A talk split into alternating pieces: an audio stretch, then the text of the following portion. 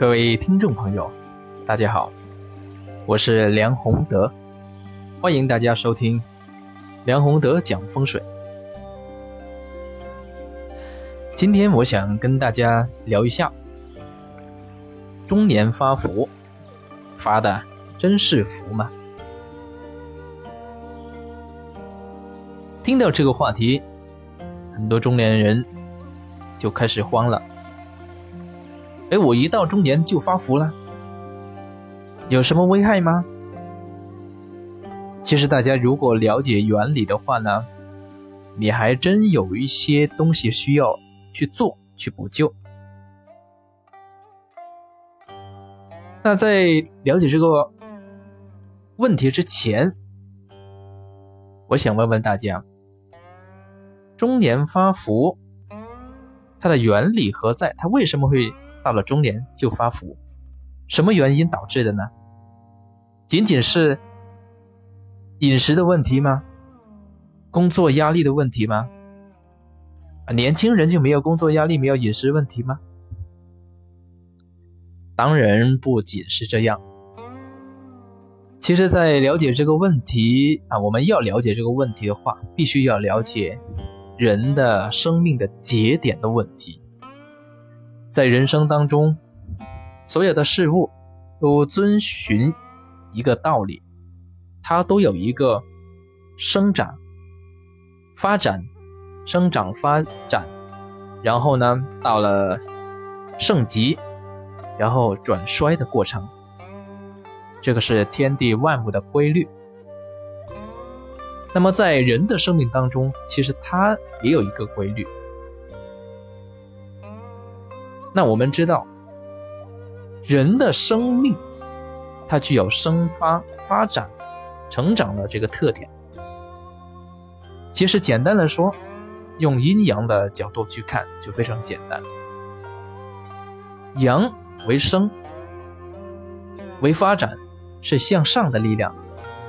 所以一个人来到世间，他首先表现出来的是生长的过程。这个是阳的力量在发挥作用，但是当这个阳的力量发挥的作用到了极点的时候，它就开始转衰了。转衰什么意思呢？就是阴气开始盛了起来，慢慢压过阳气这一头，也就是说，我们经常说的走下坡路，指的就是这么一点。那么在生命的节点里面。其实男人和女人是有分别的，女人属阴，男人属阳，所以他们的分别也很特别。这个与这个阴阳的定律有关系。女人属阴，所以她的生命节点是单数七为节点。那么女人的这个节点里面。什么时候是阳气转衰的过程呢？五七三十五，三十五岁是一个非常大的节点。也就是说，对于女人来说，过了三十五岁，就意味着你的阳气开始变衰了，阴气渐渐盛起来，就是生命的状态开始走下坡路了。所以，《黄帝内经》里面。专门有一有一个章节就讲到这一点，说什么呢？就是女人五七三十五岁，阳明脉衰，然后表现在外在呢就会怎么样呢？哎，身体开始慢慢的衰弱起来，然后面部呢表现在面部呢就是皱纹慢慢开始多了，这个是变老的过程。所以有一些呃，特别是女的同志啊。一到三十五岁之后，他就老得很快，其实就是这个原因。那么男人他本身属阳，所以他的节点，他用一个阴数，就双数八作为节点。那么五八四十啊，所以呢，男人来说。他就是四十岁之后，这个肾气就开始衰了，也就是阳气开始走下坡路。那么表现在外在的话呢，就是他的这个呃头发、精力，往往不如以前。那么《黄帝内经》里面同样也有提到这一点，就是男人四十岁后叫做肾气衰，然后呢，这个牙齿也变得脆了起来，啊，不能像以前那样咬这个硬一点的东西也不怕。那么在这一个大的节点里面，女人三十五岁，男人四十岁，就是我们说的中年，这个发福。根源其实跟我们刚才讲的这个节点是有很大关联的，就是你的阳气开始变衰了嘛，是不是？但是这个不是最主要的因素，更重要的是，因为它是有个体区别的。个体区别是什么呢？就是一个人，你的血脉血管不再像以前那么通畅。一个人如果是处在一个阳盛的时期，比如说很年轻的时候，呃，特别是这个，呃，男女十来岁的时候，啊，就是二七二八之后的这个年龄里面，血气方刚，啊，其实我们说的血气方刚，就是说他的阳气呢肯定是非常的旺盛，所以在那个时候，呃，一些人吃了一些。东西，他的身体很快呢就能够把它去处理完毕，保持身体里面的各个器官气血通畅的运行。但是到了我们刚才讲的这个中年的节点，如果你再像以前那样去做的话呢，它就有区别了。比如说男女人三十五岁之后。男人四十岁之后，你吃了很多这个肉，喝了很多酒，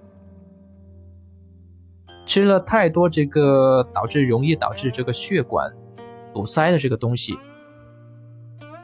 那么你就不能像以前的那样，啊，有这么强盛的阳气去帮你去这个排出来，或者是让你的身体能够这个气血能够。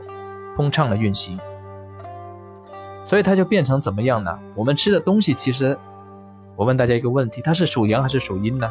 我们要知道一个原理，阳的东西是好的，它是向上的，是代表生机活力；但是阴的东西它是下降的，代表沉的、沉寂的这些东西。有些朋友可能会知道，吃的东西这个食物。大部分是属阴的，特别是像肉，肥肉啊，或者是很多脂肪之类的这一些肉，它是阴气更盛。所以一个人吃肉如果吃的太多，特别是我们说的刚才的中年这个节点以后，他就会怎么样呢？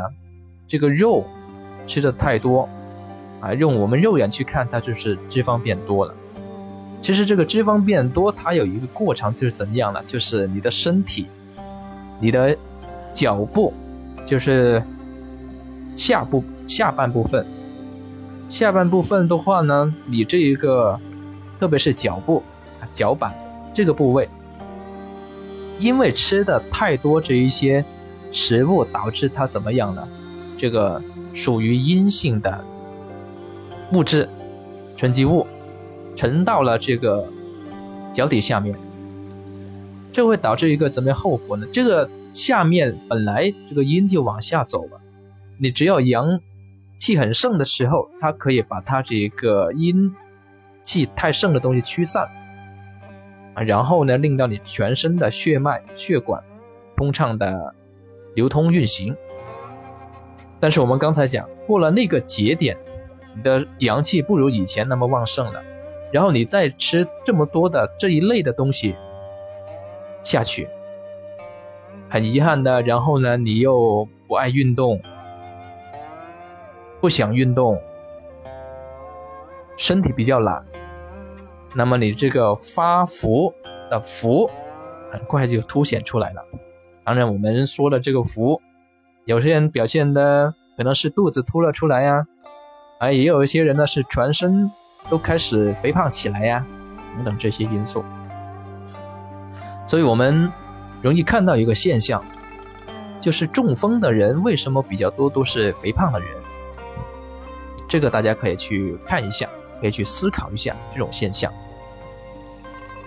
所以在这里面，其实我们已经知道，中年发福它的根源其实就是阴盛阳衰，然后呢，你又吃了太多的这个阴性的像肉啊之类的这个物质吃了下去，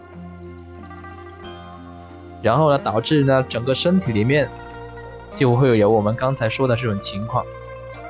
所以，一个人到了中年之后，或者在中年之前，一定要有一个好的运动的习惯。